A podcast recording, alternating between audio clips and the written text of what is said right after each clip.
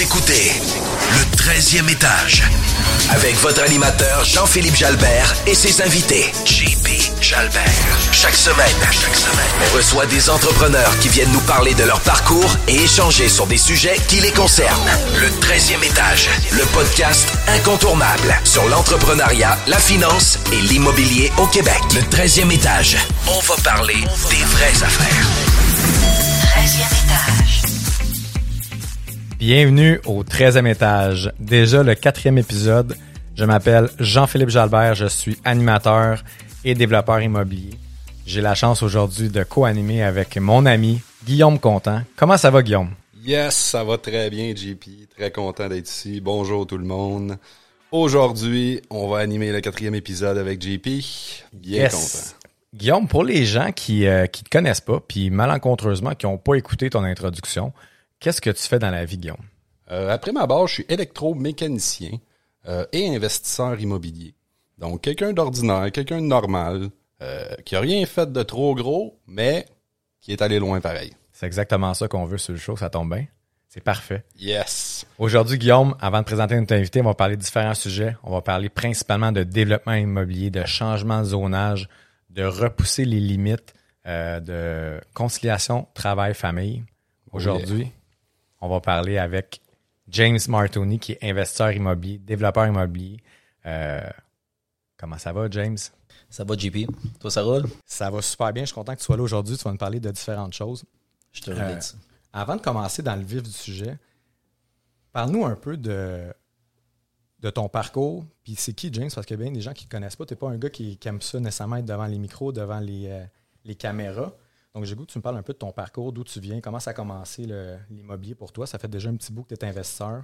Euh, En effet, ben, je t'explique ça. Euh, dans le fond, euh, moi, j'ai commencé à acheter quand j'avais 22 ans, donc j'ai 34 aujourd'hui, ça fait déjà 12 ans, ça vieillit.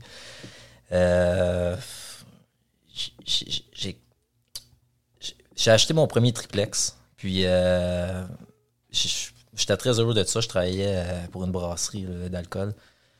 Puis euh, c'était une fierté pour moi. J'ai tout le temps voulu être dans l'immobilier. Je sais pas pourquoi. À 16 ans, je disais ça à mes parents aussi que j'allais acheter des immeubles. Puis je sais pas d'où que ça sort, mais c'est quelque chose qui était inculqué en moi.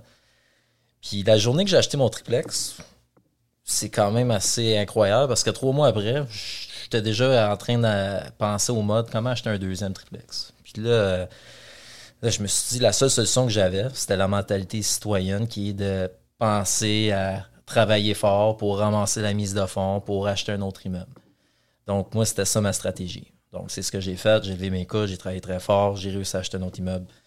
Euh, un an après, j'ai quand même beaucoup économisé. J'ai travaillé du 80 heures, 90 heures semaine. Puis, à un certain moment, je me suis réveillé. Je me suis dit, comment qu'un gars qui a 1000 portes, qui peut faire à- à faire du développement comme ça, à, à y aller, à ramasser des mises de fonds pour un coup de triplex. Puis je calculais, j'avais bien beau écrire n'importe quoi sur une feuille de papier, mais à un moment donné, j'ai bien compris que ça n'arriverait pas. Je, je pourrais pas avoir 1000 logements comme ça. Donc j'ai commencé à chercher des stratégies, j'ai réfléchi euh, qu'est-ce qui pourrait être possible à faire. J'ai trouvé une stratégie qui, était basée sur la contre-lettre que je déclarais, que je déclarais aux autorités fiscales. Donc c'est ça qui m'appartient un peu. J'ai réussi à acheter plus d'immeubles comme ça. Puis, euh, à un certain moment, un jour, euh, j'ai trouvé un, un terrain euh, qui avait un 4 logements dessus, avec un très grand terrain d'environ 30 000 pieds carrés. Puis, euh, je voyais un gros potentiel parce que même si euh, le bâtiment il était, je dirais, délabré, euh, je voyais que je pouvais, j'avais l'opportunité d'avoir un terrain de 30 000 pi- pieds carrés pour peut-être un futur développement. Puis, en, même pas supportant ce terrain-là, parce que j'avais un 4 logements qui était capable de couvrir les frais du terrain que je mettais en quelque sorte sur une tablette pour un développement futur. Mais encore une fois, j'avais aucune expérience en développement. Je, je m'intéressais au neuf, mais pas plus qu'il faut. Je connaissais rien dans ça. Donc, j'ai commencé à m'informer. J'ai regardé ce qui se faisait autour. Puis, euh, à un moment donné, j'ai compris que je, serais capable de rentrer 24 logements sur ce terrain-là. Donc, euh, là, j'ai travaillé fort. J'ai fait des plans avec un architecte. Au début, j'ai engagé un architecte qui, euh, je, me- je mettais tout sur, ses épaules à lui. Euh, je le laissais aller, mais sans savoir trop ce, que j'étais en train de faire. parce que quand on présente à la ville, il y a le CCU, après ça, il y a le conseil de ville. Puis euh, j'ai présenté mon premier projet, que la ville n'était pas satisfait. Ils m'ont dit que ça fonctionnerait pas. Je suis retourné à table à dessin, j'ai redéposé encore, ils m'ont dit que ça marchait pas. Puis là, à un moment donné, ben, je me suis dit qu'est-ce qui est en train d'arriver? Je sais pas trop qu'est-ce qui, vers quoi je m'en allais. Puis là, j'ai décidé de plus m'instruire dans, dans cette direction-là. Je me suis assis avec des promoteurs, voir un peu euh, ce qui pouvait être fait avec euh, des urbanistes. Puis là, j'ai commencé à comprendre un peu plus le fonctionnement de- d'une transaction euh, où je dirais plus euh, au niveau des ré- réglementaires pour avoir un projet conforme pour que la ville finisse par donner une autorisation au projet. Donc, j'ai commencé, j'ai- refait pour une troisième fois un autre projet, 24 logements. Puis, le grand jour est arrivé, le projet est accepté. Après ça, j'étais très fier de ça, mais il restait toujours l'argent. Qu'est-ce qu'on fait? 24 logements. On parlait dans- à l'époque d'à peu près un million de mises de fonds. Euh, Aujourd'hui, ça serait quoi, 2,5? là? euh, non, mais ça, ça a monté beaucoup, on s'entend là-dessus. là. C'est, un autre problématique qu'on a présentement. Mais c'est ça. Donc à ce moment-là, je devais trouver un million. Puis euh, là, ça a été vraiment une grosse réflexion pour moi. Parce que là, à ce moment-là, j'étais déjà rendu à à peu près 45 logements, tout en des petits immeubles, des triplex. Puis euh, à un moment donné, j'ai compris que c'était, c'était quelque chose d'intéressant pour moi de. euh, De cacher. Ouais, de, de cacher, comme qu'on dit, là. De, de commencer à vendre. Donc, euh, pour réussir à aller chercher ce montant-là, pour me faire financer. Donc, il y en a qui vont chercher du partenariat, euh, chose que j'ai compris plus tard qui, qui peut être beaucoup plus intéressant. Euh, à ce moment-là, c'est la solution que j'avais. Puis ce qui m'a permis de, de, de, de- de commencer avec euh, une liquidité pareille, ben, ça a été vraiment avec euh, ma, stratégie que je m'avais je m'avais inventée en quelque sorte, parce que j'ai juste une stratégie que j'ai jamais entendue encore en date d'aujourd'hui. Mais c'est ce qui m'a parti. J'ai commencé avec un 24 logements. Euh, Il y a du monde qui me disait que j'étais fou. Il y en a qui me disaient commence à construire une maison, un duplex. Puis ça va te donner une expérience. Puis après, tu, pourras- tu vas pouvoir t'enligner avec autre chose. Mais j'ai décidé de commencer avec un 24 avec l'idée que j'allais mandater un entrepreneur de confiance qui euh, que je me basais sur euh, la confiance que j'avais entre, entre nous dans, ce dossier-là. C'est quelqu'un que je connaissais déjà auparavant. Puis euh, on a avec les coûts qu'on avait, je me suis même mis des grosses marges de- d'erreur, des, marges de contingence qu'on appelle, beaucoup plus que le fameux 5% euh, qui est calculé souvent avec les institutions bancaires. Puis je suis venu à la conclusion que même s'il y avait une grande erreur dans le dossier de 10% de plus que les chiffres avec la contingence et tout, que j'arrivais quand même à quelque chose qui avait du sens. Donc, euh, je me suis dit, je me lance, je prends le risque, puis je, m'entoure de, de, de monde qui sont qui connaissent qu'est-ce qu'ils font, puis je vais les coller, euh, je, les- coller de très proche pour euh, apprendre puis évoluer dans, dans ce dossier-là. Donc, à partir de ce moment-là, j'ai commencé le projet. J'ai bâti le fameux euh, 24 logements qui est un 16 et un 8. là. C'est deux bâtiments séparés. Puis euh, ça a très bien fonctionné. J'ai tout loué. J'ai eu des embûches, par exemple, je ne vous cacherai pas. Euh, les dates de livraison, un mois plus tard que qu'est-ce qu'on avait prévu. Moi, j'étais toujours en planification. Je voyais ça pareil comme, euh, comme un projet sur papier qu'on se dit, bon, ben, c'est prêt de telle date. Ben, c'est prêt de telle date. On l'a dit que c'est prêt de telle date. J'avais pas compris que la construction, il s'était rempli de, je vous dirais, ben, on va appeler ça de la contingence, là, beaucoup d'éléments qui pouvaient faire en sorte que, que- que- qui- qui- qu'il y ait de l'imprévu dans le dossier. Dans mon cas, moi, c'est on avait creusé euh, pour les infrastructures, puis il y avait un, tuyau qui était là, c'est tout simplement, qui nous bloquait la connexion au terrain. Puis euh, malheureusement, ce tuyau-là n'était pas sur les plans de la ville. Donc même la ville elle-même ne l'avait pas. Sinon, on l'a- on l'aurait on l'aurait planifié. Ce qui a fait en sorte qu'il a fallu qu'on arrête. Puis qu'on reporte 30 jours plus tard parce qu'il fallait faire des nouveaux plans euh, avec les, ingénieurs pour arriver à quelque chose de conforme. Puis ce qui a fait que plus tard, ben j'avais des logements, j'avais 16 logements de prêt euh, qui n'étaient euh, pas disponibles pour les locataires à, la date entendue sur les baux. Donc, il a fallu que je rentre un avocat là-dedans, je prenne des ententes, je donne des dédommagements. Donc, ça a été vraiment une, école pour moi de, la vie, si on peut dire ça comme ça. Puis, euh, mais ça a été vraiment quelque chose de, gros pour moi parce que ça m'a parti après. Parce que d'après ça, j'avais un petit 8 logement qui était en face de cette 16-là. Je me suis pris beaucoup mieux que celui-là parce que j'avais pas fait les, deux imams en même temps. Je l'ai parti à peu près euh, je dirais, euh, deux mois avant la rentrée des locataires dans le 16. Puis euh, à partir de là, j'ai compris qu'il y avait quelque chose de gros à faire avec le neuf, qu'il y avait des chiffres intéressants. Euh, la rentabilité était incroyable. Aujourd'hui, ça nous affecte un peu ce qui se passe avec les coûts de construction, tout ça. Mais c'était vraiment incroyable la prise de valeur qu'on pouvait faire avec un immeuble. Ça m'a convaincu complètement de, rester à 100% dans le neuf, de vendre ce que j'ai dans le, dans usager. Plus, plus précisément, euh, vendre ce que j'ai avec des liquidités, puis de garder ce que j'avais pas beaucoup de liquidités pour euh, capitaliser, vu que ça, ne donnait pas grand-chose vendre.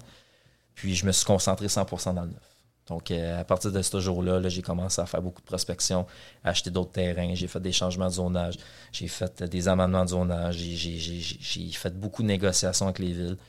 Euh, je me suis collé avec un urbaniste qui encore aujourd'hui à travailler avec moi. Donc, je vous dirais, à, date d'aujourd'hui, ça, a complètement changé mon, plan d'affaires.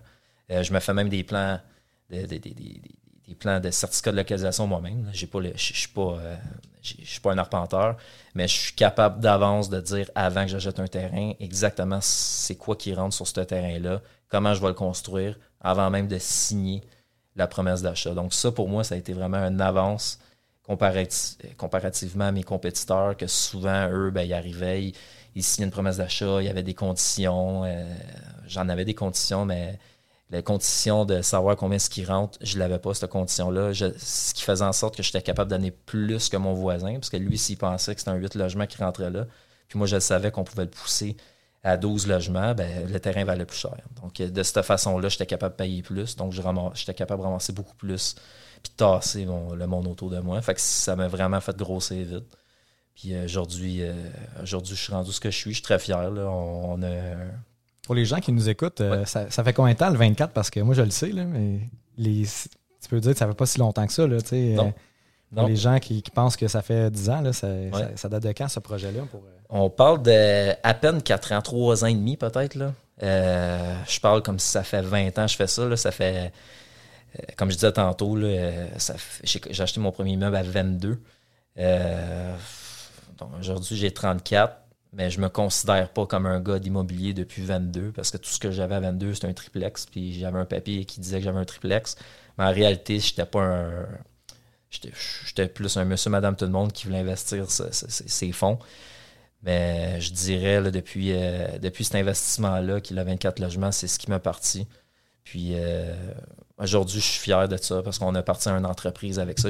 après ça, j'ai parti plusieurs entreprises qui faisaient en sorte que j'avais des projets euh, avec d'autres partenaires. Mais aujourd'hui, je suis arrivé avec une, je dirais, une entreprise principale que c'est elle, je dirais que je mets presque tout mon temps à l'intérieur. Puis euh, on a présentement un plan de développement euh, d'environ 150 logements par année qu'on développe. On a beaucoup de terrain aussi à développer. je dirais peut-être 400 encore euh, qu'on a sur la table à développer, puis on continue à en rentrer. Donc on, a quelque chose de beau devant nous. je m'amuse avec ça. Puis j'ai compris aussi la, force du partenariat, chose que je ne faisais pas avant. la journée que ça m'a coûté 34 000 par mois de prêt privé, en me disant, mais c'est pas grave, je suis 100% toute seule. Mais je me creusais la tête comment payer le 34 000 à chaque mois, puis je trouvais tout le temps de solution.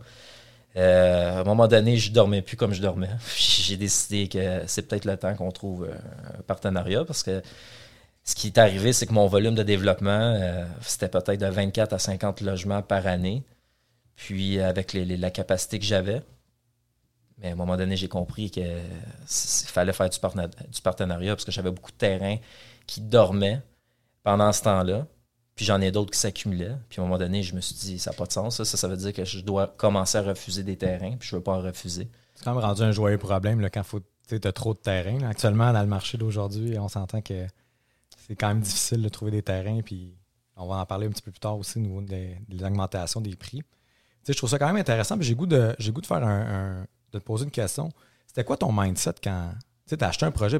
On voit souvent les gens, Guillaume, euh, by the way, Guillaume qui est le fondateur euh, du banc de l'immobilier pour ceux qui ne le savent pas officiellement. Guillaume, c'est celui qui a pesé sur le piton puis qu'on a parti ce groupe-là. Puis on voit souvent les gens, euh, tu sais, j'ai pas de mise de fonds, j'ai pas. En fait, tu l'avais pas la mise de fonds. C'est quoi ton mindset à, à ce moment-là? Dire, gars, moi, j'ai une promesse acceptée. Tu es déjà en train de payer des plans d'architecte, des plans d'arpenteur, des plans d'évaluateur. On s'entend, il y a des, des coûts, là, ça, ça, coûte cher de développer. C'était quoi à ce moment-là? Qu'est-ce qui passait par ta tête? sais mettons, hey, je n'ai pas l'argent, mais je développe. Puis... C'est une bonne mon là, sais. Moi, c'est ça que j'ai goût de t'entendre peut-être là-dessus. Puis je te mhm. connais un peu. Fait que, pour les gens qui ne connaissent pas, tu sais. C'est une bonne question. Dans le fond, qu'est-ce qui est arrivé? C'est que quand j'ai compris la prise de valeur qu'on pouvait donner à un terrain à partir du moment quand on avait un projet d'accepter ou un zonage qui, allait vers le projet accepté, il y avait une grosse prise de valeur qui était donnée au terrain comparativement à la valeur euh, du moment. Puis euh, là, je me base tout le temps sur les valeurs, euh, les valeurs actuelles ou les valeurs à ce moment-là. Puis quand j'ai compris qu'il y avait vraiment une grosse différence entre les deux, je me suis dit, c'est qui qui financerait pas un terrain que j'arrive demain matin, je dis que j'ai payé le terrain 700 000 puis je dis qu'il envoie 1,2 puis on est capable, à 1.2, on le vend, on le vend très rapidement, tout le monde va sauter dessus. J'ai dit, c'est qui qui voudrait pas me financer ça? Puis j'étais pas capable de me répondre. Je me suis dit, tout le monde va me le financer. Ils vont même essayer de me le prendre. c'est là que je me suis dit, ben, regarde, c'est bien simple. Je vais signer des promesses d'achat avec les, les, clauses les plus longues que je suis capable de mettre, le plus possible avec une conditionnelle d'acceptation de projet. Puis euh, je verrai après la solution que j'ai pour le financement. Donc j'ai signé plein de terrains. Euh, j'étais bon aussi dans la prospection, j'avais beaucoup de contacts. Les contacts, je dirais que se sont développés avec le temps, mais j'avais. Je pense que j'avais un, don d'aller voir, euh, de, vraiment faire du, spot de terrain là, pour euh, arriver avec des terrains avec un potentiel. Puis je signais des promesses d'achat sans avoir un sou dans le compte de banque, en gros. Puis j'ai dit au gars, je vais acheter ton terrain à 700 000, 1,2 million, 1,5 million. Mais j'avais 0 dollar. Ça le dit, ça prend des couilles pour faire ça. Ça, ça prend des couilles. Euh, moi, c'est sûr, à ce moment-là, je, savais que j'avais du prêt, du prêt privé que j'étais capable d'aller chercher pour, euh, pour faire financer ça. J'avais du privé qui était prêt à me financer à 100% vu que j'avais vraiment une différence entre le prix d'acquisition et la valeur euh, suite à l'acceptation. Parce que s'il n'y avait pas d'acceptation, il n'y avait pas d'achat. Puis, ça m'a mis en confiance. Je me suis dit, ben, dans le pire des cas, je me retourne d'abord, je le vends à rabais, puis euh, au pire, je rencaisse un chèque, puis je passe à autre chose. Fait que c'est un peu euh, la vision que j'avais à ce moment-là. Fait que j'ai vraiment acheté beaucoup de volume comme ça. Puis, euh, à un moment donné, comme je vous disais tantôt, quand je suis arrivé avec des montants de 34 000 par mois, de frais de, de, de, de prêts privés, euh, à un moment donné, j'ai compris que c'était impossible. Je ne faisais pas 34 000 par mois. J'avais des économies. J'étais capable de payer ça, mais pour un certain moment. C'était toujours dans la vision que je fais le projet, on finance au conventionnel, on prend le take-out à la CHL à la fin. Donc, c'était la vision que j'avais. Mais à un moment donné, je suis venu. Euh, c'était clair pour moi que je, devais rentrer des partenaires, soit rentrer des partenaires ou soit vendre du terrain. Puis j'ai décidé de rentrer des partenaires. J'ai fait un partenariat aujourd'hui qui est l'entreprise que que je vous parle. Puis eux, euh, quand on s'est assis ensemble, c'est sûr qu'ils étaient. Je pense que quand même assez surpris parce que j'avais beaucoup, beaucoup de terrain en promesse d'achat, gelé, euh, en prêt privé. Beaucoup de, on pourrait dire des terrains tablettes qui, étaient, qui attendaient juste à se faire développer.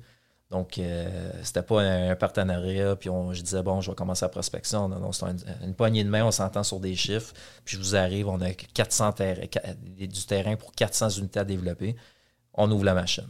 Donc, euh, moi, c'est comme ça, ça parti. Donc, aujourd'hui, je suis bien content de ça parce que la machine n'a jamais arrêté. C'est quand même impressionnant, honnêtement. Puis, euh, j'ai goût, tu me parles de tes. Tu en, as parlé un peu, mais en détail de tes enjeux, tu sais. Puis, ou peut-être tes faiblesses quand tu as commencé en immobilier. Tu en as parlé, j'ai juste un triplex, mais tu sais, à 22 ans, tu avais quand même un triplex. Il y a beaucoup de gens qui ne pensent pas nécessairement comme ça. Fait que tu avais déjà un peu la, je vais dire, la culture d'entreprise ou la culture d'investissement. Euh, on vient du même milieu là, pour les gens. On s'est connus un peu comme ça. Moi aussi, je travaille dans la bière, puis on a un peu le. Je ne vais pas dire le même parcours, mais on a un peu commencé un peu à tâtons, puis on, on, on, a fait des erreurs. Hein. On, s'est connus, on, peut se le dire, on s'est connus avec le même entrepreneur. C'est un peu de là que ça partit. Exactement.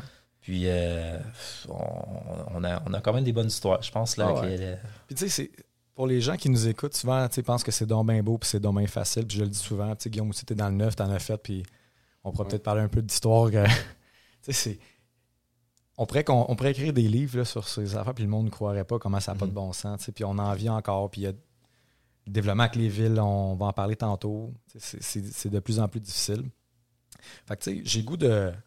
J'ai goût de revenir vraiment sur c'est quoi, mettons, les faiblesses que tu avais? C'est quoi les enjeux que tu as vécu dans, je vais dire, les dernières années, même au début, depuis, ça, ça a été quoi le parcours plus difficile? Tu en as parlé un petit peu, mais j'ai goût que tu creuses un petit peu là-dessus. Je dirais la planification, l'automatisation des, opérations. Euh, en gros, euh, c'est c'est un gros point, ça. Je, te dirais, quand tu commences un 24 logements, ça prend de la planification.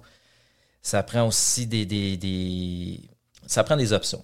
quand, tu commences un projet, il y en a qui se disent bon, ça va fonctionner, c'est ça, c'est ça. Mais moi, j'y vais tout le temps avec la fameuse option ABC.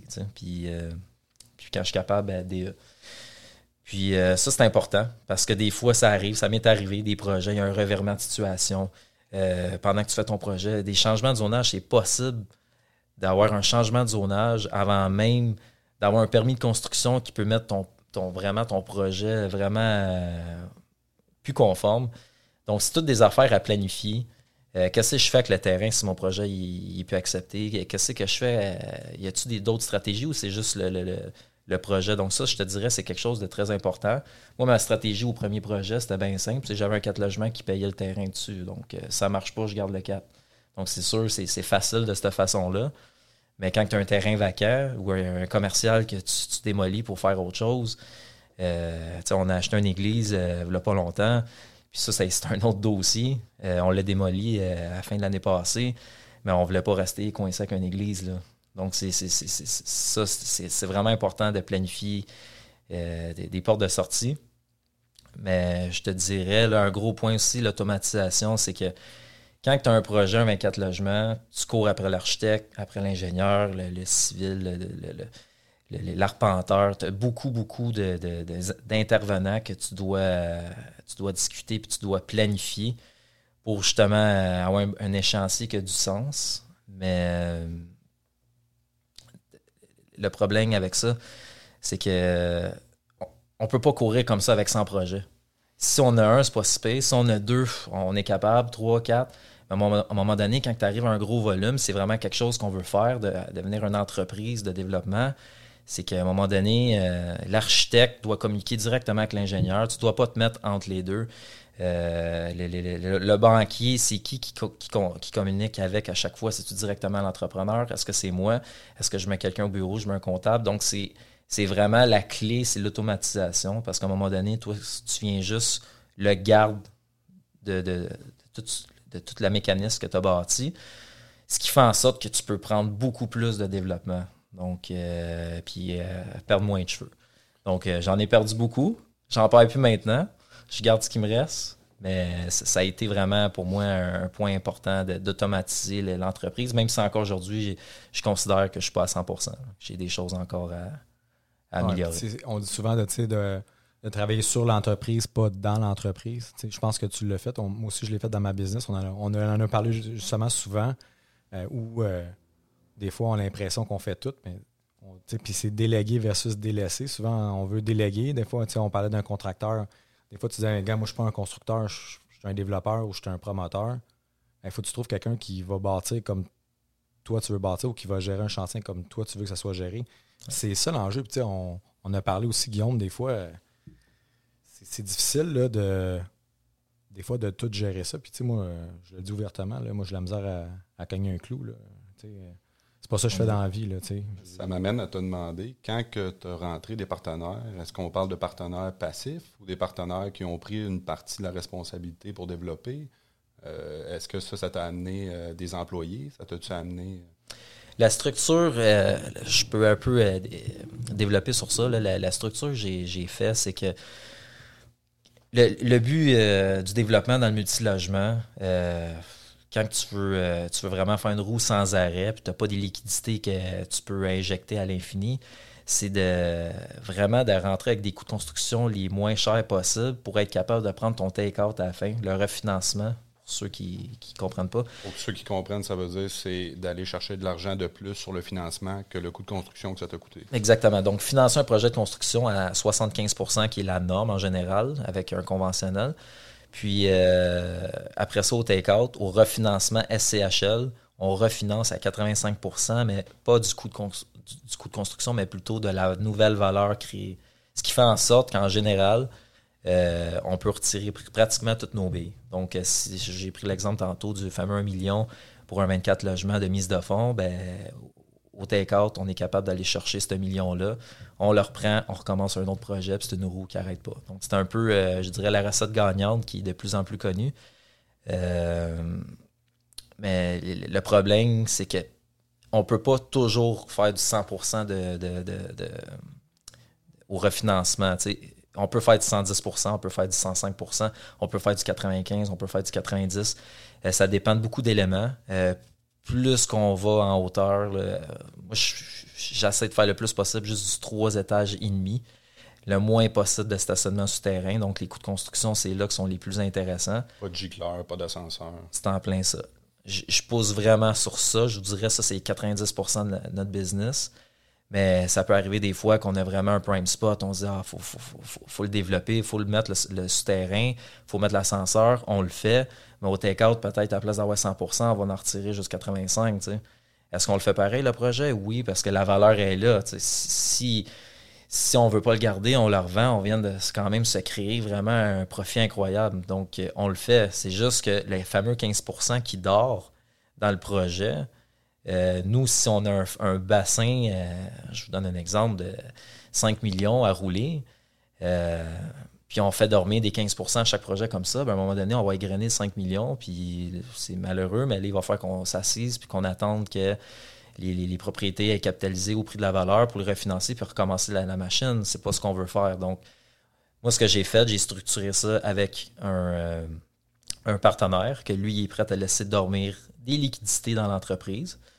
Puis avec un autre partenaire que lui, euh, il est capable de donner un fonds de roulement à l'entreprise avec un entente de remboursement de ces fonds de roulement-là après un certain temps.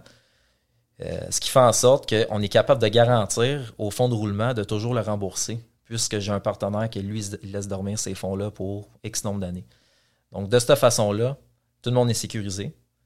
Euh, moi, je suis capable de rouler une machine sans arrêt. Puis, euh, jusqu'en date d'aujourd'hui, la recette marche très bien. C'est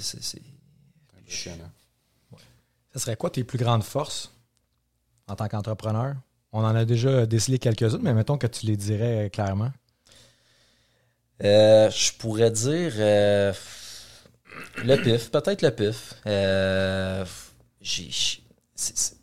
quand on commence dans l'immobilier, dans le développement de terrain, dans mon cas, c'est que les, faut travailler très fort pour aller chercher des deals. Il faut, faut se promener faut, euh, faut faire des appels, avertir tout le monde. Il euh, faut aussi montrer aux, gens qu'on est capable de livrer la marchandise, soit qu'on a un financement à 100% donc on est capable de mettre l'argent directement au notaire, euh, peu importe.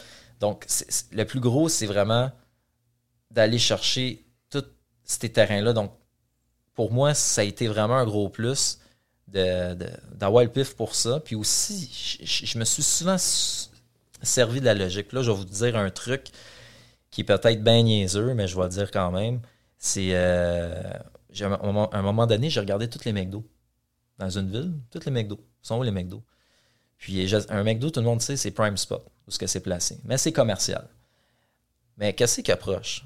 Donc, je me suis concentré dans des, dans des secteurs où ce que les, là, on parle pas de Montréal, mais dans des secteurs où ce qu'il y a un McDo, mais que c'est plus un village où euh, ou euh, des, quartiers moins développés. Deuxième, troisième couronne, mettons. Exactement. Puis, euh, je trouvais des terrains, des terrains vacants proches du McDo. Puis, c'était le centre de la ville. Tout le monde sait qu'un McDo, c'est au centre de la ville. Donc, je suis parti, ça, ça a été un de mes trucs. Donc, j'ai acheté beaucoup de terrains proches des McDo. Euh, aujourd'hui, on commence un 50, là, à peu près dans 60 jours, 90 jours, en face d'un McDo. Donc, euh, ça, a passé, la ville l'a accepté, puis on avait quelque chose d'intéressant. Pourtant, on n'avait pas le zonage pour ça, mais on a fait un amendement au zonage. On a joué avec les, ce qui était possible de faire, puis euh, un projet TOD qui appelle, puis on était capable de démontrer à la ville que des logements au centre de la ville, c'est vraiment important. Avant, on, délimitait vraiment le commercial puis les résidentiels. Mais maintenant, les, villes comprennent euh, que c'est très bon d'avoir du mix dans une zone commerciale parce que tu vas vraiment chercher une clientèle qui est, qui monsieur, madame, tout le monde, mais qui est proche des services. Les retraités adorent ça, les familles adorent ça. Donc, c'est un gros plus pour la ville. Puis en plus, souvent, c'est des secteurs que la ville aurait eu un magasin, puis finalement, ils se retrouvent avec un magasin plus trois étages qui représentent 50 logements. Donc, en compte de taxes, on va se le dire, c'est intéressant aussi. Donc, ça a été un de mes trucs que j'ai fait pour aller, euh, aller chercher ces terrains-là. Euh, aujourd'hui, ça va super bien parce que le monde m'appelle. Le monde court après moi pour me vendre leur terrain, puis je roule quasiment juste avec ça. Donc, euh, la game a changé. Mais à ce moment-là, pour moi, si je me je regarde quelque chose qui est un plus que j'avais, ça, ça, en ferait partie. Puis peut-être aussi la discussion avec les gens. J'aime ça que les deux parties soient heureux. Je suis pas un, contrairement à beaucoup de, promoteurs, développeurs, le monde arrive, il rentre quelque part, c'est des requins. Ils rentrent là quasiment qui une chaise, puis la grosse négociation. Moi, je fais pas ça. Moi, je m'assois avec les gens. Euh, j'essaie de comprendre leurs besoins le plus possible. J'essaie de leur donner ce qu'ils veulent. Puis euh, ma négociation est tout le temps en, sneaky. c'est euh, comme un serpent. J'essaie de trouver ce qu'il veut, j'essaie de voir où ce que je peux rentrer. Puis à la fin, on arrive à un consensus, les deux parties, puis OK, la personne a vendu. Tu sais, des fois, il y a des gens qui disent Je veux pas vendre, je veux pas vendre. Mais finalement, tu te rends compte qu'il veut pas vendre parce que c'est pas où il va aller, parce que le gars, il est à sa retraite. Mais tu peux y trouver un endroit peut-être de rêve pour lui, pour sa retraite. Tu peux même y payer pendant deux ans, puis dire ça va être gratuit pendant deux ans, puis tu t'en vas là. Puis je t'ajoute ta propriété. Je l'ai fait, ça, puis ça, a marché, ça a fonctionné. Donc, c'est toutes des stratégies qui, pourraient être intéressantes. Ah, c'est établir les besoins. Euh, on va avoir Fares sur le show qui va venir euh, éventuellement. Je vole un scoop. Fares, c'est vraiment ça, le, la force du langage. Puis des fois, on pose pas assez de questions. Puis moi, je suis le premier. Puis des fois, on, prend pour acquis que c'est ça que le vendeur veut. Mais des fois, c'est pas ça pendant tout. Des fois, c'est le point de rupture, la négociation. Des fois, il est vraiment, il est vraiment haut. Là, puis on, on pense pas qu'on est capable d'aller là ou vraiment bas, dans, dépendamment de quel bord tu te situes. Là. Puis je pense que tu le fais bien. Puis j'ai appris beaucoup de toi aussi euh, quand tu allais voir des, gens. Puis je vais finir avec une question avant la pause. On est déjà rendu à 32 minutes. Fait ça va vite. Hein. Ça a l'air de rien. Les gars étaient stressés au début. On fera pas. je l'ai dit, ça va vite. Ça serait quoi les conseils que tu donnerais à, des jeunes entrepreneurs ou à des entrepreneurs qui veulent se lancer, soit en immobilier ou dans n'importe quel business? Ce serait quoi euh, les conseils que tu donnerais? Euh, c'est sûr, à la base, c'est sûr, il y, a, des conseils pour le développement, des conseils pour l'achat des propriétés, mais si on y va à la base, faut foncer. On, on l'entend souvent, foncer, foncer, mais il faut, vraiment. Il y a tellement de gens qui pensent longtemps, puis qui devraient, puis qui pensent. Puis il y a des gens là sont beaucoup plus intelligents que nous. Ils ont des idées meilleures que nous, mais ils n'ont pas de succès parce qu'ils n'osent pas. Donc, c'est vraiment un point vraiment important. Il faut oser. Puis, il faut, faut, vraiment venir calculer c'est quoi nos risques là-dedans. Des fois, nos risques, c'est de dépenser euh, 1000 dollars pour euh, des plans pour savoir si ça va fonctionner. Puis, dans le pire des cas, j'échappe la promesse d'achat. Mais le 1000 dollars, des fois, il vaut la peine d'être risqué. Donc, il euh, faut, prendre des risques. C'est quelque chose que je dirais aux gens.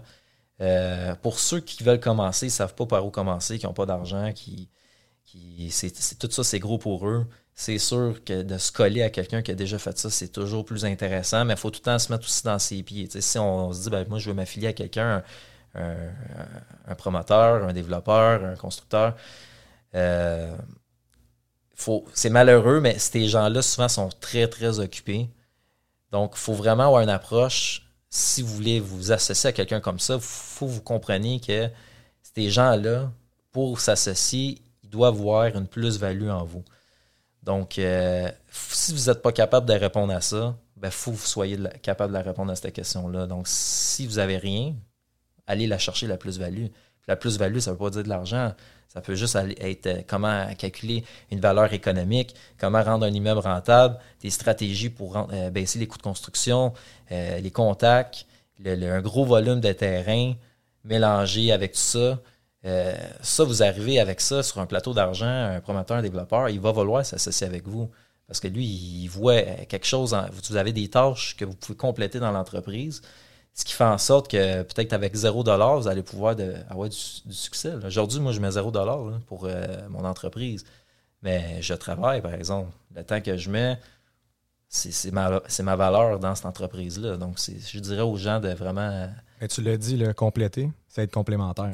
Tu peux pas être deux constructeurs qui vont être ensemble, on fait la même affaire. Qu'est-ce que ça va apporter différent? Toi, tu es un prospecteur. Il y a beaucoup de développeurs, je me rends compte, que ont besoin de ça, des gens qui développent, des gens qui vont aller cogner des portes, aller jaser à du monde, avoir un réseau de contacts. Ces gars-là, ils construisent. Mettons, la plupart des, développeurs constructeurs, ils n'ont pas le temps.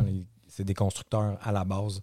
Ils n'ont pas le temps nécessairement d'aller prospecter. Ça, ça, peut être une, opportunité pour les gens qui, des fois, sont à la, à la prospection ou d'avoir vraiment d'être complémentaires. Exact. En fait, c'est que tu apportes des opportunités, puis ça, ben, c'est monétisable, si on veut, là, pour le constructeur.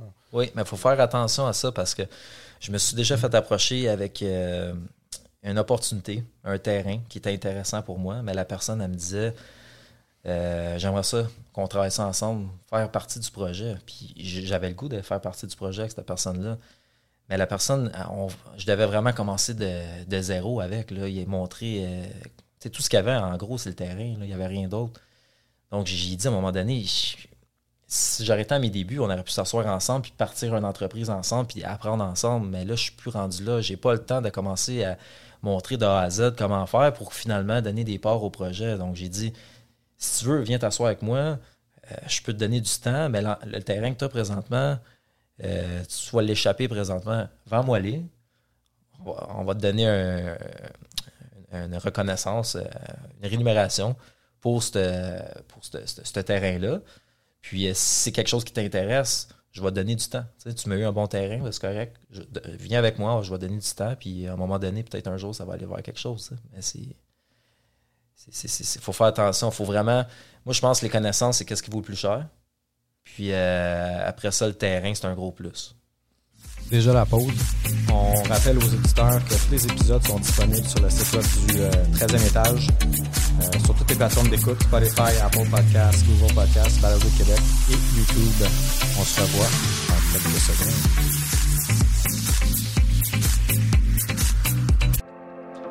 Merci à nos commanditaires officiels Lux Image Solutions, agence visuelle immobilière, équipe technique et photographe officielle du 13e étage. Ils font de la photo, vidéo, drone, visite virtuelle, rendu 3D, home staging virtuel et bien plus. La Taverne Midway, siège social du podcast Le 13e étage, institution mythique et voire emblématique à Montréal. Nos commanditaires or, les gins québécois Bleu Royal et Jardin Verdé de la distillerie Blue Pearl, les microbrasseries québécoises Trou du Diable et Brasseurs de Montréal, Imo Finance 91, Thé à boire Mana, DL Performance, François Lamarche, courtier hypothécaire résidentiel multiprêt, Immobilier Jalbert, nos commanditaires argent, Wi-Fi Estrie et Prestiplex, et finalement Ziplex. Merci à tous.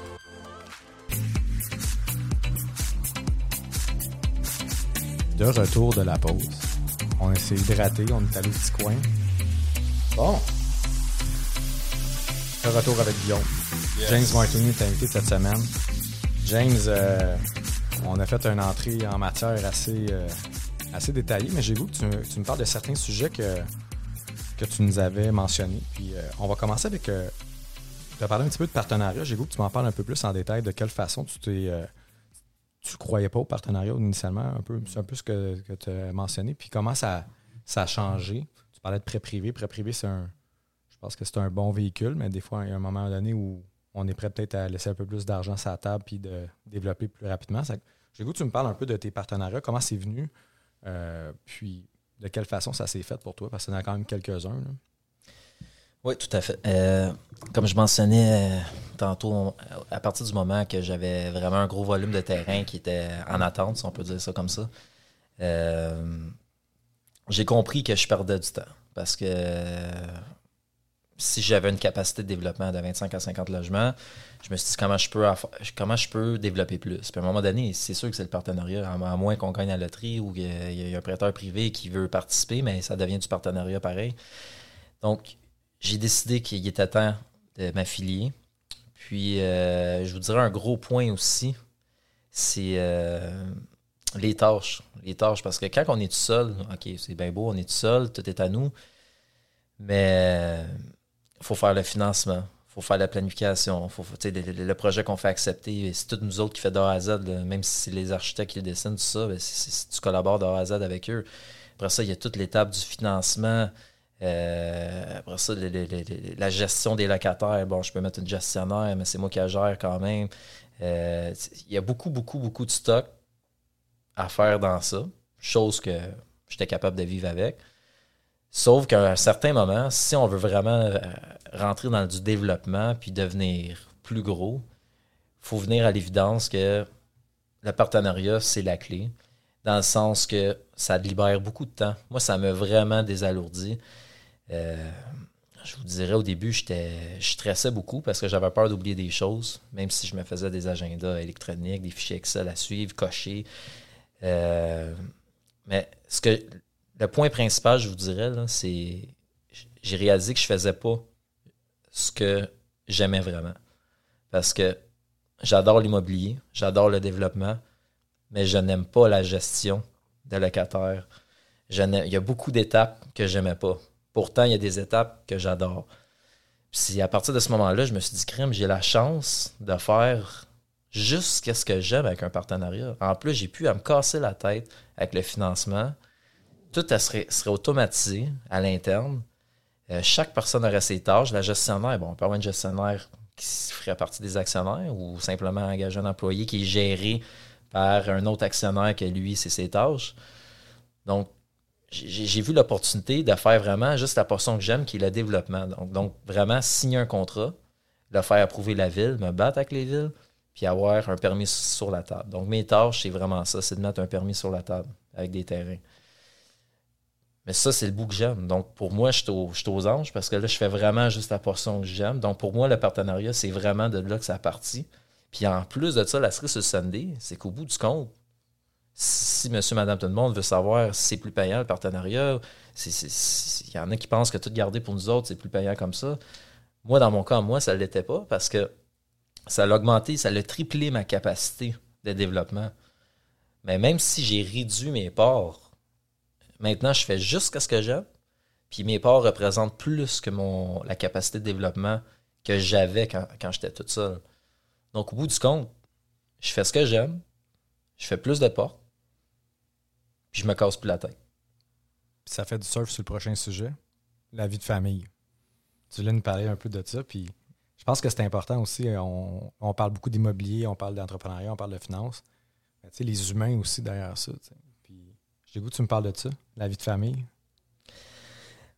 comme je te disais tantôt, JP, les, les enfants, ça change tout. Moi, j'ai deux enfants. J'ai euh, une fille qui vient d'avoir euh, deux ans. J'ai un garçon qui va avoir quatre ans en fin d'année. Puis euh, ça passe vite, ça passe vraiment vite. Puis, tu sais, on est tous pareils à un certain moment. Quand on est plus jeune, on se dit, bon, je vais avoir du succès, du succès je, vais, je vais faire de l'argent, je développe, on va s'amuser, on va triper. Mais à un moment donné, la, maudite mentalité qu'on a tout le temps pour plus tard, plus tard, plus tard. sais. On met tout, tout, tout le temps. Quasiment tous les, développeurs que je connais font presque tout le temps la même chose, c'est qu'ils se mettent all-in, all-in, all-in, all-in, all-in. Ils en regardent un peu, mais ils se mettent all-in parce qu'ils veulent aller plus vite puis en faire plus. C'est correct, je, je l'ai fait longtemps.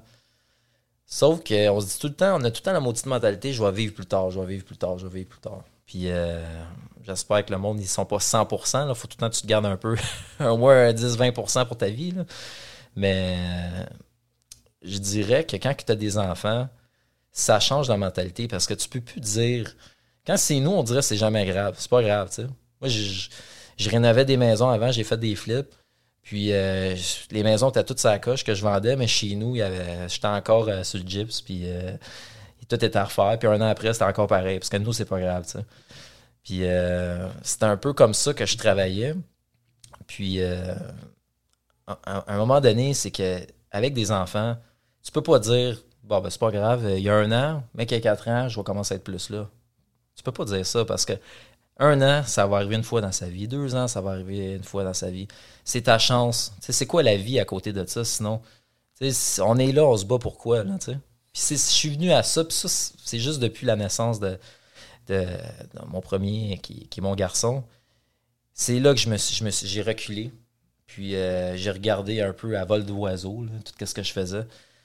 Puis j'ai dit, OK, pourquoi je fais ça? Je suis revenu à l'essentiel. Puis l'essentiel, c'est que je veux avoir une liberté financière. J'aimerais ça, faire ce que je veux quand ça me tente. Comme j'ai déjà dit à ma blonde, moi, mon rêve, c'est de dire demain matin, t'aimerais-tu savoir que ça goûte le café à Colombie? Me semble que ça serait bon, un café colombien. Tu te fais une semaine en Colombie. On part-tu demain? Moi, c'est ça mon rêve. Donc, c'est comme ça mon but derrière ça, c'est oui, j'aime l'immobilier, mais la liberté derrière ça, c'est comme ça que je la vois. Puis je veux donner qu'est-ce qu'il y a de mieux à ma, conjointe, mes enfants, j'ai goût de faire ce que je veux quand ça me tente, sans trop exagérer. Ça prend des bouts pour nos, projets, mais c'est vraiment un balancement du côté professionnel puis familial. Donc pour moi, ça, a tout changé. J'ai compris que faut que j'arrête de dire demain, demain, demain, c'est maintenant. Puis cette journée-là, ça me ça a changé ma vision. J'ai décidé de me mettre plus liquide. Puis plus liquide, pas à cause que je veux investir ailleurs, plus liquide parce que je veux que ma famille en profite, puis moi-même aussi. Donc ça, ça a été vraiment important pour moi. L'affiliation, je disais tantôt, en partenariat de l'entreprise, ben, ça a été un gros morceau pour moi aussi parce que ça m'a libéré beaucoup de temps, qui fait en sorte que je suis capable d'être plus là que mon gars, euh, ma fille aussi, ma conjointe. Donc, c'est ça une vraie valeur d'une vie, tu sais. Parce que... Ça m'amène à te demander, quand que ta blonde te demande la bouteille de ketchup, es-tu tout le temps là? Ou des fois, tu es dans ta tête, dans un tableur Excel, puis tu penses au projet, puis tu attends ton permis, puis... C'est drôle que tu parles de ça, Guillaume, parce que c'est un bon point. C'est un bon point, c'est qu'à un moment donné, la fameuse équilibre, ça fait deux, ans que j'essaie de la faire comme il faut. Puis encore aujourd'hui, je me considère quand même bien. Euh, j'ai beaucoup avancé, mais je me considère pas parfait encore dans ce que je fais. Côté familial. J'ai tendance à pousser beaucoup côté professionnel. Mais c'est, je te dirais, chaque jour change. Pas chaque semaine, chaque jour. Parce que je suis vraiment en train de prendre une tournure pour vraiment équilibrer ça. Donc, pour répondre à ta question, quand elle me demande le ketchup, des fois, je pense pas à d'autres choses, j'y donne même pas. fait que c'est, je te dirais que c'est très important de décrocher. Puis la, façon, le truc que j'ai trouvé, c'est d'être capable de, quand j'arrive chez nous, prendre le cellulaire, le mettre dans le panier à l'entrée, puis de pas être chier. Sauf que pour être capable de faire ça, il y a des points, si on est un gestionnaire d'immeuble, on peut pas faire ça, parce qu'il peut y avoir un appel d'urgence. Si on fait ça, ben là, il faut avoir un, coéquipier, un, partenaire qui va prendre la relève. Moi, je suis pas un gestionnaire, j'ai tassé ça, moi, je me suis concentré, moi, je suis un développeur, je développe. Donc, après cinq heures, la ville m'appelle pas pour me dire qu'est-ce qui se passe avec mon projet. Les urgences, ils peuvent attendre. C'est la vision que j'ai. Fait que maintenant, je mets ça dans l'entrée, dans le petit panier. Puis quand mes enfants se couchent, je leur sors au cas où qu'il est arrivé quelque chose. S'il arrive quelque chose, ben, j'appelle à partir de ce moment-là. Puis honnêtement, ça, ça a été tout, un truc pour moi. Ça a été vraiment quelque chose de déterminant parce que on a, on a une maladie maintenant, en 2021. On a un téléphone dans les poches. Là. La minute qu'on on, frôle une table, on frôle une chaise, hop, on dirait que c'est mon téléphone qui a vibré. On se le sort, qu'est-ce qui se passe? Ah, rien. C'est juste, j'ai juste accroché une chaise on est vraiment rendu dépendant de notre cellulaire. C'est une maladie qu'on a. Puis, euh, il y a du monde qui me dit non, puis je le regarde pendant qu'il me dit ça, il pitonne son téléphone aussitôt que tu arrêtes de parler. Il t'écoute pas. Aussi. Ah Mais moi, j'ai goût d'entendre Guillaume là-dessus. Guillaume, qui on a déjà une bonne discussion pas très lointaine sur euh, la vie de famille. Puis j'aimerais, j'aimerais ça que tu parles. Tu es dans un virage, puis j'aimerais t'entendre parler de ça parce que qu'est-ce que James dit? On le vit tout. Puis, c'est Définitivement, JP, euh, moi j'ai pris un virage dernièrement où c'est que j'ai pris des décisions comme quoi que euh, au lieu de, tout le temps viser l'augmentation de la valeur nette, puis essayer de devenir de plus en plus riche, puis pousser plus loin, euh, je suis nouveau papa, j'ai une petite fille de, deux ans. Puis, actrice. actrice, Emma, sur ses réseaux sociaux. puis j'ai un autre bébé qui s'en vient là, dans, dans, le prochain mois. Donc, euh, puis moi, ça a été, euh, ça a changé beaucoup, beaucoup d'affaires, autant professionnelles qu'amicales. Que, donc, euh, parce que, ultimement, comme James a dit tantôt, pourquoi qu'on fait ça? C'est pour avoir de la liberté. Puis ce que je me rends compte souvent, c'est qu'on grossit une valeur, euh, on a une entreprise, ça vient avec des responsabilités, puis en fait, on est juste moins libre qu'avant. Donc, c'est sûr qu'on veut lubrifier ça pour que ça roule bien tout seul, puis justement en profiter. Puis euh, ça, rejoint exactement ce que James disait. Je pense qu'on a la même âge, on est à la même, à même place dans la vie où c'est qu'on se dit, gars, on le fait pour ça, puis on veut de la liberté. On veut, on veut en profiter, puis les années qui passent ne euh, sont pas récupérables. J'ai goût de faire du pouce sur, euh, sur qu'est-ce que. Je vais revenir, James. J'ai goût de faire du pouce parce que sais, c'est souvent le. Je parle à beaucoup de gens, puis les gens me disent, ah, comment t'as fait, puis ici, puis c'est un peu le but du podcast. Puis je pense que les gens oublient souvent pourquoi on le fait. Tu sais, on parle souvent du pourquoi, le why, le fameux why, puis ben du why, je veux faire du cash. Mais c'est pas, ça, c'est une conséquence. C'est pas, pas la, vraie raison. La vraie raison, c'est la liberté, c'est, pouvoir justement en profiter. Mais il y a beaucoup de gens qui disent, je fais ça pour ça, mais en bout de ligne, c'est juste pire. Tu sais, on parle du rat race souvent, là, tu cours, tu cours, ok, je travaille plus, faire plus d'argent, je fais plus d'argent, je travaille plus. Mais on le fait J'en vois plusieurs le faire même dans leur propre business. Fait que tu sais que, que James apporte ça comme, euh, comme commentaire, comme, comme point, puis je pense que c'est vraiment intéressant, puis les gens vont, vont peut-être se reconnaître et dire dans le fond, c'est vrai. C'est comme un peu la retraite. On va parler beaucoup du sujet de la retraite avec certains planificateurs financiers, des, des gens d'assurance. Ah, la retraite, à 65 ans, je vais aller en Floride, je vais faire ci, je vais faire ça. à 65 ans, tu vas être dans quelles conditions? C'est un peu ça. On parlait des enfants. Les enfants, là, ça revient pas, là, le temps. Là, il revient pas en arrière. Là. les temps que tu n'étais pas là, il ne reviendra pas. Là. je pense que c'est important aussi. L'argent, c'est important, évidemment. On est en affaires, on est en business pour faire de l'argent, mais il n'y a pas juste ça. Il y a d'autres gens qui gravitent autour de la business. Puis... Comme je dis souvent, euh, tu, peux, tu peux avoir du plaisir en Lamborghini, mais tu peux aussi avoir du plaisir en Hyundai avec tes enfants en arrière. Ah, c'est bien correct. Tout à fait. J'ai goût de t'entendre parler. C'est tellement bon. je, suis mélangé, je reviens sur le sujet. Désolé, je vous coupe ça sec. Euh, James, j'ai goût de t'entendre parler un petit peu de développement. Euh, on parle souvent de développement, de promoteur. Euh, tu fais de la magie. Moi, je te trouve comme un magicien. Moi, je suis dans le développement aussi, puis je suis pas capable de faire tout ce que tu fais. Comment ça fonctionne, en, le dézonage? On a parlé un petit peu de dézonage, le PPC, moi, donc le spot zoning, projet intégré. Comment tu, comment tu travailles ça, puis comment tu vois ça? En fait, comment ça s'est fait dans le passé? Puis comment tu entrevois ça dans le futur actuellement? on parlait un peu du, prix des terrains en introduction. J'ai goût d'englober tout ça dans le dernier sujet pour, euh, pour la fin de l'émission. Oui, ben beaucoup, beaucoup de gens qui font de la prospection pour faire euh, du développement. Je suis toujours dans le développement euh, de neuf. Là ils vont, ils vont regarder les zonages. Ils vont regarder, c'est quoi le zonage tel terrain? Ah, je peux pas faire mon projet. Ils vont regarder un autre zonage. Ah, je peux pas faire mon projet. Puis là, à un moment donné, ils vont tomber sur le bon zonage. Puis là, ils vont regarder ça. OK, peut-être ça fonctionne. Mais en réalité, moi, je regarde le zonage toujours en, en deuxième temps. En premier temps, je regarde tout le temps si ça a du sens de faire un projet là.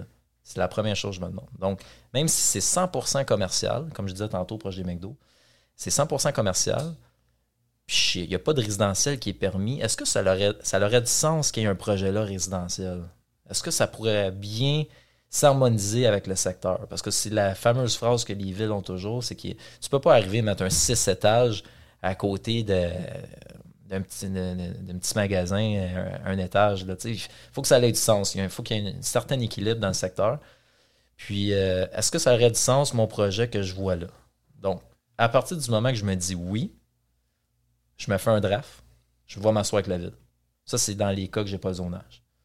Si je vois qu'il y a une ouverture, j'ouvre la machine.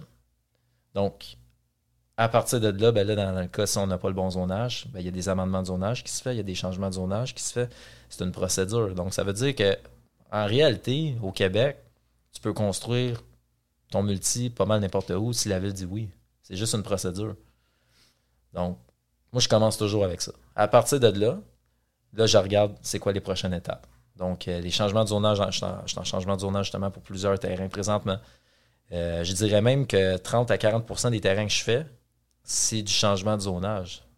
Ça, ça veut dire que c'est des terrains que peut-être du monde, ils ont passé à côté puis ils ont dit Ah, je peux pas faire mon projet là, euh, c'est pas autorisé.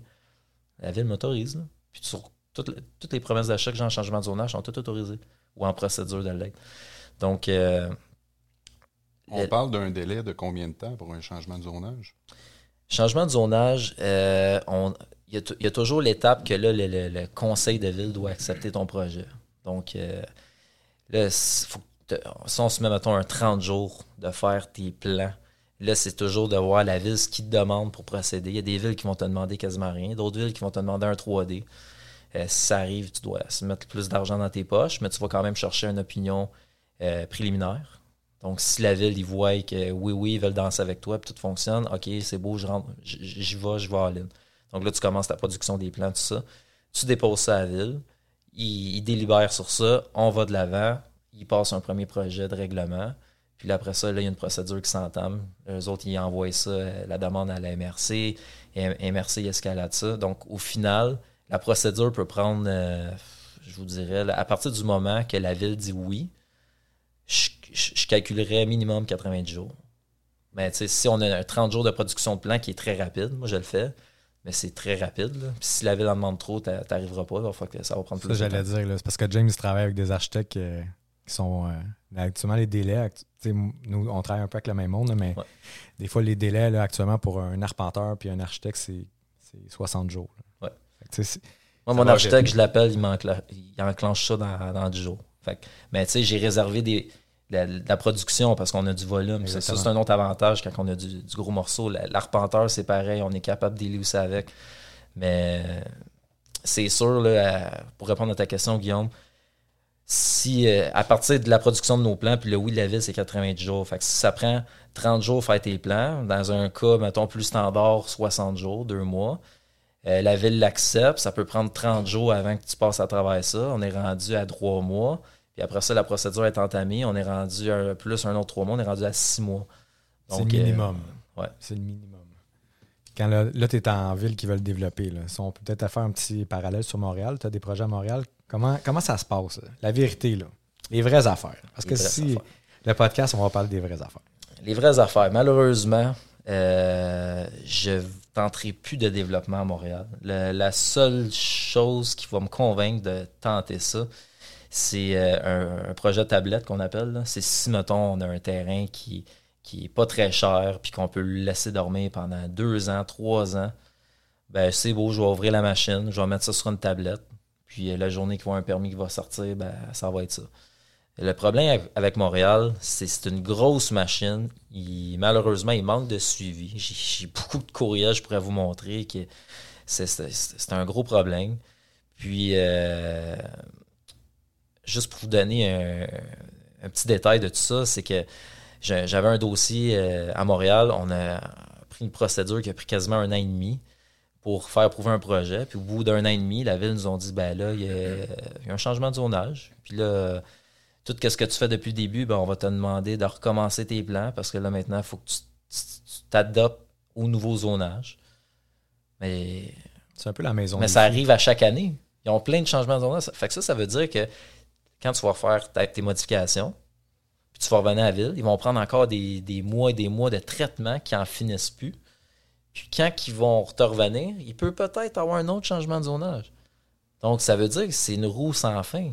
Il y a des projets qui ne développent pas à Montréal, qui ont été vraiment euh, qui ont été révoqués, que les, promoteurs ne veulent plus développer. Et puis, un gros morceau à Montréal que beaucoup de monde ne savent pas, c'est la démolition d'un bâtiment existant. Montréal, là, euh, moi, quand je suis rentré là, je croyais que d'arriver à Montréal, dire ben, voici un duplex qui est délabré. Nous, on va faire avec ça un 24 logements. Ça va, ça va amener plus de citoyens dans le secteur. Il va y avoir une belle harmonisation du secteur. Ça va répondre à la demande de logement qui en demande présentement. Là, ça a changé un peu avec le COVID, tout ça, mais euh, la, plus demande de, revenus pour la ville. Exactement. Plus de revenus, compte de taxes, tout ça. Puis à ma grande surprise, la ville, première chose qu'ils demande, est-ce que le bâtiment, euh, est-ce que tu as un plan de plutôt est-ce que tu as un plan d'ingénieur en structure du bâtiment qui nous démontre que le bâtiment n'est plus bon? Je ben, c'est pourquoi? Ben, c'est parce que si le, bâtiment est encore bon, nous, on s'en fout de ton 24. Là. Nous, c'est le duplex délabré qu'on veut garder. J'étais très surpris de ça. Puis on, a eu des cas que l'immeuble était vraiment délabré, des problèmes de structure. On a même un bâtiment qui est en train de tomber. Puis euh, la ville, ils, maintiennent leur point, ils ne veulent pas de développement. C'est vraiment, vraiment incroyable. Puis c'est, on, malheureusement, c'est pas comme dans des villes qu'on rentre, qui on est main dans la main. C'est vraiment le, un développement euh, qui, fonctionne des deux côtés. Montréal, c'est une grosse machine. Tu rentres dedans, ton dossier peut être transféré plein de fois. Puis, euh, tu sais pas trop ce que tu t'en vas. C'est malheureux, mais c'est ça. Puis, euh, ça, c'est vraiment un problème pour ceux qui vont faire du prêt privé, qui pensent sortir de là dans six mois. Malheureusement, ça n'arrivera pas. Euh, c'est l'eau. C'est l'eau Montréal. Donc, je dirais, JP, essaie de pas faire de projet à Montréal parce que c'est un gros mal de tête. En plus des coûts qui sont. ça, on ne calcule pas les coûts de, support, de, supporter le terrain plus longtemps. Euh, frais de détention. exactement, les frais de détention. Ça va vite, là. Ben oui, mais à Montréal, là, le monde ne pense pas, mais tu as des locations. Il faut que tu loues le trottoir, il faut que tu loues la ruelle. Montréal, il y a beaucoup de, de 100 d'implantation sur le terrain. Ça, ça veut dire que pendant ta construction, tu n'as aucun endroit pour t'installer pour la, la construire, ton, bâtiment pour le construire. Donc, la ville de Montréal, ils t'attendent. Quand tu n'as pas de place pour construire, ils te font pas un cadeau. Ils disent pas, ben, emprunte la ruelle. Non, non, non, non. Il y a des permis de ruelle à la journée. Puis il y a des permis de trottoir. Puis c'est pas euh, toute la journée, c'est une coupe d'heures. Ce que je vois, c'est un stress euh, épouvantable. C'est de l'argent injecté par le promoteur, par le, développeur. Puis là, ça, ça, rentre dans la machine, puis ça coince, puis l'argent dort là, puis des frais, puis je comprends, je comprends pourquoi tu as réticence. Là. Exact. Puis le gros problème, c'est de faire un échéancier serré, c'est impossible à Montréal. Parce que tu n'as aucune idée quand est-ce que ton permis va sortir? Là, c'est pas juste ça. Les matériaux aujourd'hui, là, là, on tourne en mars 2021. Là. Euh, je sais pas si tu as regardé pour des poutrelles, puis des, On est rendu en septembre actuellement. Fait que là, tu as ton permis finalement, waouh, mais tu peux pas planifier, tu n'as pas rien, pas de plan à prouver, tu n'as pas rien. Normalement, il faut que tu commandes. je pense qu'on est rendu à 105 jours ouvrables. C'est incroyable. C'est incroyable. ça fait partie de C'est l'entrepreneur qui absorbe tout ça, tous les coûts et tout. c'est à mettre dans le tableur. Là.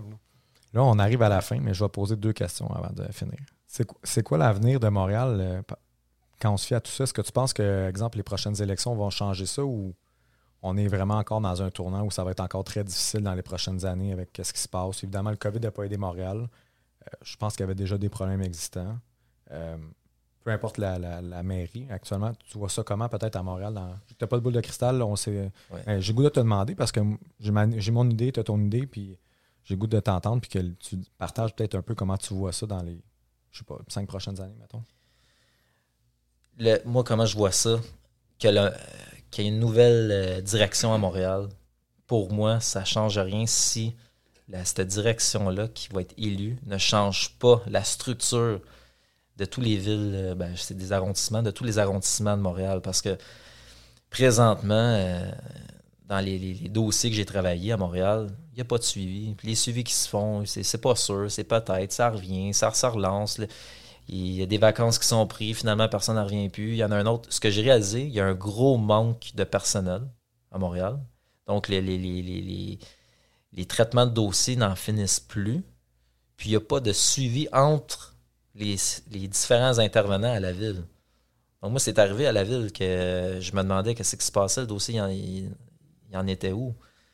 Puis on me disait d'appeler un tel, puis un tel disait Ah, ben, je ne savais pas que c'était urgent, mais que ça soit urgent ou pas, il me semble que je suis supposé d'être traité euh, comme tout le monde. Donc, je te dirais, c'est vraiment une restructuration complète du fonctionnement euh, de, vraiment. Euh, moi, je vais parler pour l'urbanisme des villes, euh, de, tout ce, au niveau de l'urbanisme des permis aussi. Il, doit y avoir quelque chose qui doit être fait, un suivi. Juste pour être sûr, on ne parle pas du système de santé, on parle de Montréal, c'est ça? exactement. ce que je comprends, c'est pas juste politique, c'est toute la fonction, la fonction publique, la fonction, tous les fonctionnaires qui sont là. Qui... Exact. Il y a beaucoup, beaucoup d'approbation qui doit être donnée. C'est triste quand même, hein, quand on est développeur et on dit, on t'arrête de, mettre du revers de la main parce que ça vient tellement. On voit plein de choses, les logements sociaux, on rentre pas là-dedans, mais des fois, il y a des non-sens, c'est incroyable. François a fait une, tradition la dernière fois, puis j'ai goût de te poser la question qu'on pose toujours à la fin. C'est qu'est-ce qu'on souhaite à James Martoni dans les prochaines années? Écoute, euh, plus de temps que la famille. Pour moi, c'est rendu une priorité. Euh, qui prend beaucoup de place, je te dirais maintenant. Euh, je vais avoir du fun dans ce que je fais. Je veux pas euh, faire un beau projet à quelqu'un que j'aurai pas de fun, je, ne le ferai pas, tout simplement. Puis, euh, je veux que ça soit bien fait. Donc, c'est vraiment de. Dans les prochaines années, comment je me vois, c'est continuer à faire ce que je fais, développement, mais le faire un peu comme une job. Puis là, c'est drôle à dire parce qu'on est tous là parce qu'on veut pas de job. On, est tous nos boss. C'est qui ce gars-là? C'est qui qui a invité ce gars-là? mais moi, de faire du 8 à 4 dans mon entreprise, puis qu'après 4 heures, je raccroche, puis je fais ce que j'aime, ben, je, fais déjà ce que j'aime dans mon entreprise, mais vraiment de faire ce que j'aime avec ma famille, avoir mon temps avec eux, pour moi, ça, ça vaut très cher. Puis c'est sûr que des fois, il y a des choses, on se fait appeler, tout ça, ça, arrive, tu sais.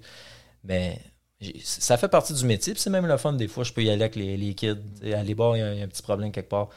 Mais dans les prochaines années, c'est de continuer de développer au volume que je fais. J'adore ça. Euh, j'ai tout le temps le fameux euh, mindset d'avoir un jour 1000 logements. Puis je pense qu'on arrive vraiment vite vers ça. Euh, peut-être ça va être plus là, finalement, mais c'est même plus une question de porte. C'est vraiment d'avoir quelque chose de récurrent, d'aimer ça. Puis je te dirais, la fameuse, fameux footprint, le footprint qu'on dit tout le temps, c'est un héritage, un peu. un héritage, mais aussi, c'est une fierté. Passer devant un immeuble là, que tout le monde te disait que ça n'allait pas fonctionner, puis tu t'es battu pour qu'il soit là, puis tu passes en avant, puis il est là. Même si tu le vends, ça va tout le temps rester grâce à toi qui était là, cet immeuble-là. Mm. Donc, pour moi, de laisser mes traces, puis sachant même que jour je serai plus là, sûrement qu'ils vont être encore là, ben pour moi, c'est gratifiant. Parce que c'est vraiment. Euh, j'ai fait la différence. J'ai fait quelque chose de différent. Je suis pas juste là à rester dans ma cave puis à attendre. Fait que juste le fait de penser que mes traces sont là derrière moi, puis d'être proche de ma famille, moi, ça me rend heureux. C'est tout ce que je demande. Puis c'est de continuer à persister. On fait le, visuel du drop de mic pour les gens qui, euh, sont à l'écoute. Évidemment, c'est un podcast. Merci beaucoup, James. honnêtement, vraiment, vraiment intéressant, vraiment inspirant. Euh, j'espère que les auditeurs aussi vont trouver ça intéressant. Merci beaucoup, James. Je vais te souhaiter euh, beaucoup de bon temps avec ta famille, de la liberté, et que, que tout roule bien. Merci, les gars. dans le fond, euh, James, il souhaite, dans le fond, de donner la bouteille de ketchup dans les prochains, les prochains mois. Ça, va venir. Je vais même la sortir sans qu'on me la demande. Ça s'en vient. Ben, écoutez, déjà la fin. on a fait un petit peu plus de temps aujourd'hui. Mais c'était tellement intéressant qu'on a continué. Merci à tous pour votre écoute. Merci Guillaume pour la co-animation. Très content. Merci James. Très bon contenu. Merci JP. On se voit la semaine prochaine au podcast Le 13e étage. On va parler des vraies affaires.